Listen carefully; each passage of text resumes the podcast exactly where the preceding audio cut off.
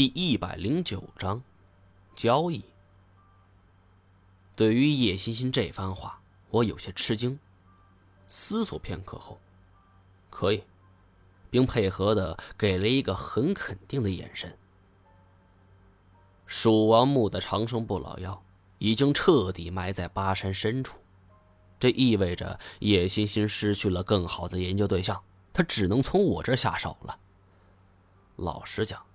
我早他妈把以前的事儿忘得一干二净了，对于什么实验报告，我更是一点印象也没有了。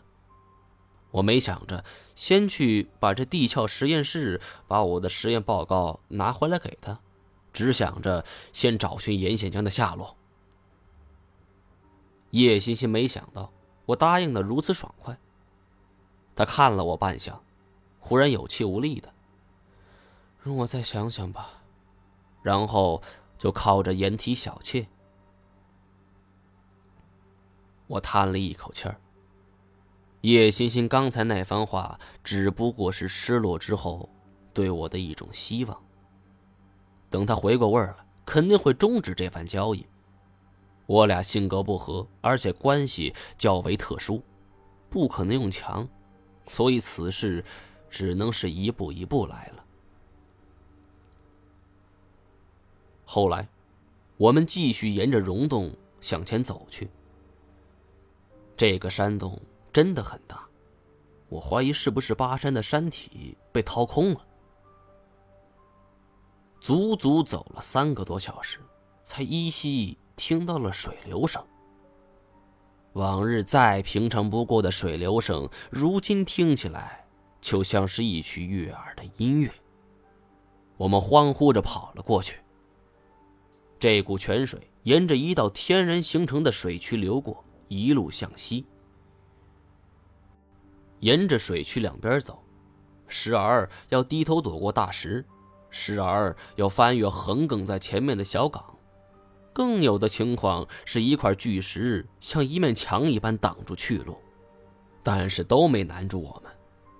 这时候，矿灯发出的光越来越暗了。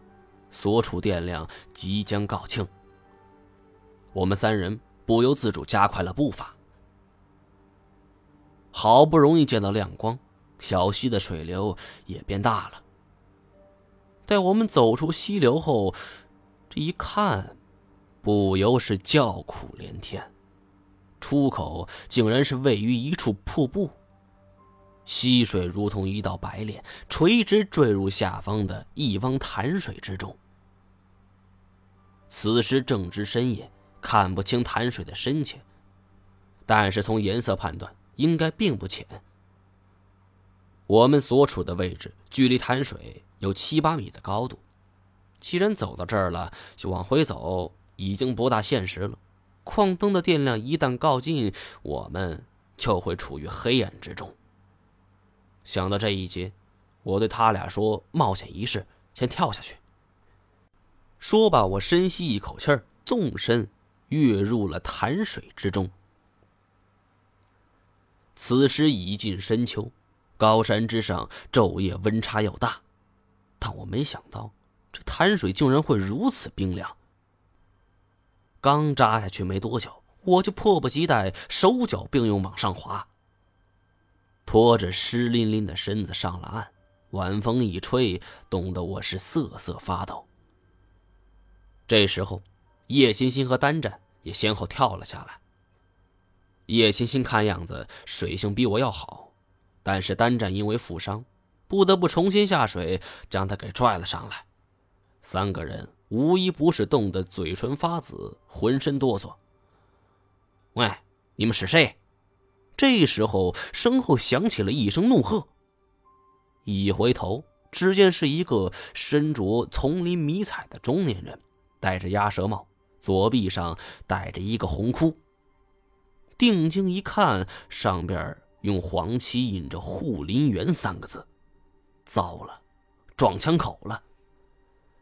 但是我以前也有过类似经验，在穿越云南雨林的时候，经常会遇到护林员。